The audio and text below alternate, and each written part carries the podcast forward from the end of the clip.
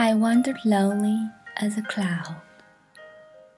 I wandered lonely as a cloud that floats on high over vales and hills.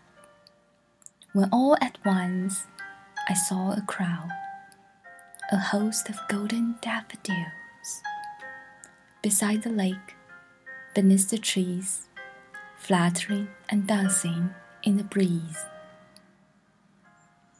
continuous as the stars that shine and twinkle on the Milky Way. They stretch in never ending line along the margin of a bay. Ten thousand saw I at a glance, tossing their heads in sprightly dance. The waves beside them danced, but they outdid the sparkling waves in glee.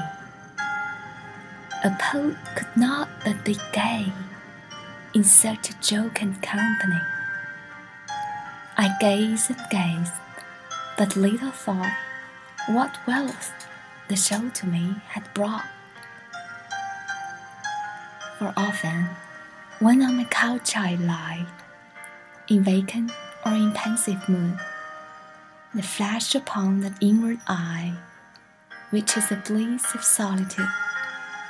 And then my heart with pleasure fills and dances with the daffodils.